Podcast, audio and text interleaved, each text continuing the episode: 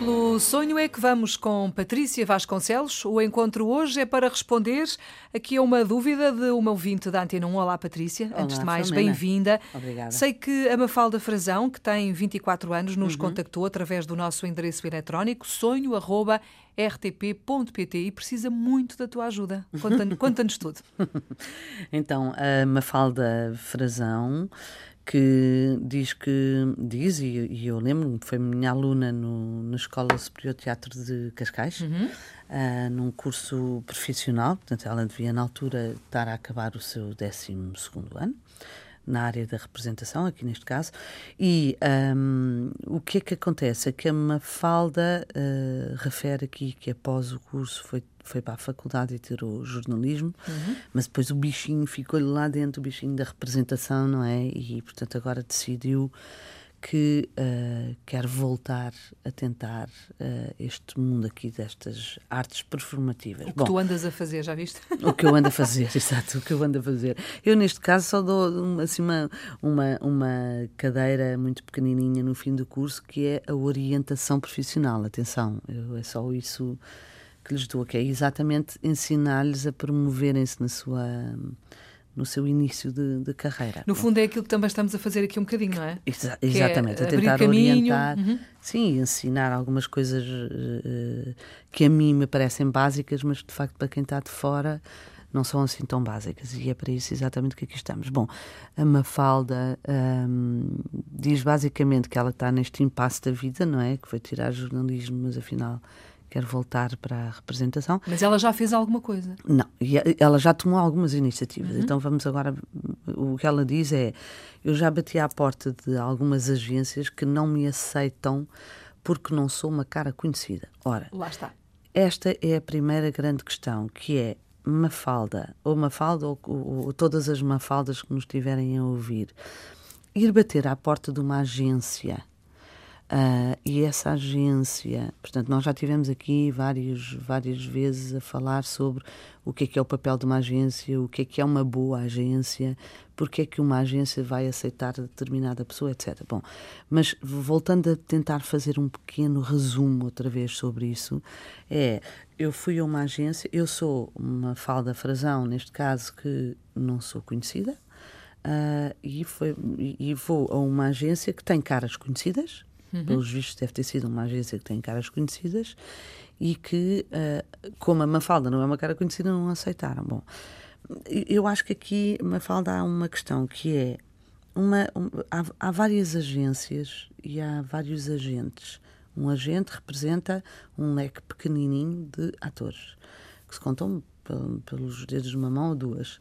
Uh, uma agência pressupõe ter várias pessoas em carteira e um, à vez, consoante for o pedido, digamos, do cliente, onde eu me incluo, eu neste caso sou cliente porque uhum. eu faço o caso, portanto, quando preciso de determinadas pessoas, recorro, posso recorrer a uma agência, não é?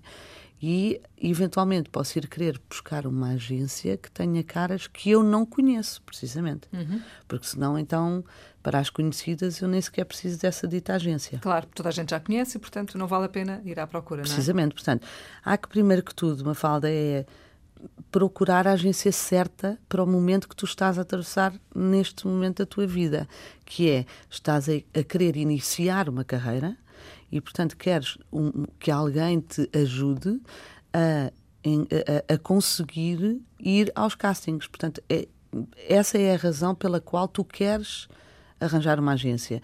É porque os castings, como não são divulgados Uh, uh, propriamente assim em, em, todo o lado e mais algum, tu tens dificuldade a chegar até eles. Portanto, aquilo que tu queres é eu quero conseguir ir a um casting. Bom, e portanto há que selecionar, eu vou repetir várias vezes um bocadinho a mesma coisa, mas é, uhum. é há que selecionar as agências que aceitam pessoas que ainda são desconhecidas para precisamente quando alguns clientes lhe pedem mostra-me caras desconhecidas, poder apresentar caras como a tua e que neste caso ainda por cima tem a vantagem de ter um curso de três anos ou de quatro anos de representação.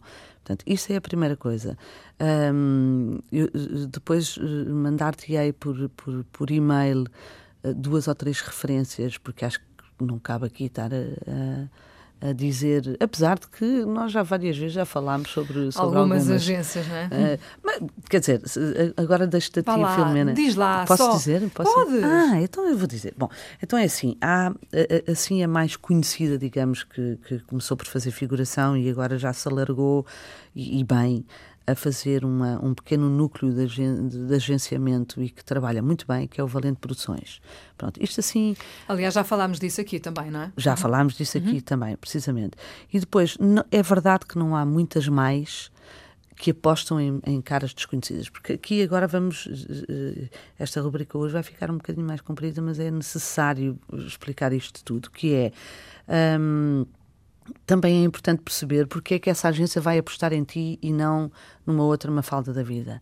Ou seja, tu tens que ter à partida algumas características que lhes dê alguma garantia que tu de facto tens o talento necessário e garantir que tu chegas ao cliente e que tens uma postura profissional. Hum. Bom, e portanto, eh, eh, isto acaba por ser um bocadinho uma porcadinha de rabo na boca, ou seja, como não te podem ir ver ao teatro, não conseguem perceber qual é que é o teu talento. E, portanto, como tu também ainda não tiveste experiência, também não podes mostrar a experiência que tens. Portanto, isto acaba por ser, de facto, assim, uma pescadinha, uma pescadinha de rabo na Exatamente, rabo na boca. Portanto, o que, é que, o que é que eu te aconselho a fazer neste caso? É... Um, eventualmente fazer, escolhe-te um texto, escolhe-te um monólogo, escolhe-te qualquer coisa e gravas tu uh, com um smartphone da vida, não é? Uh, e, e, gravas tu qualquer coisa, que, que, uma coisa com a qual tu te identifiques, uma coisa que seja próxima a hum. ti, próxima no sentido em que não seja uma construção de uma personagem muito difícil. Uma coisa simples, não é? Básica. Uma coisa simples, um texto com o qual tu te identifiques, até pode ser perfeitamente uma cena de um filme que tu gostes e que adaptes a ti e que, e, e que graves isso. Pronto.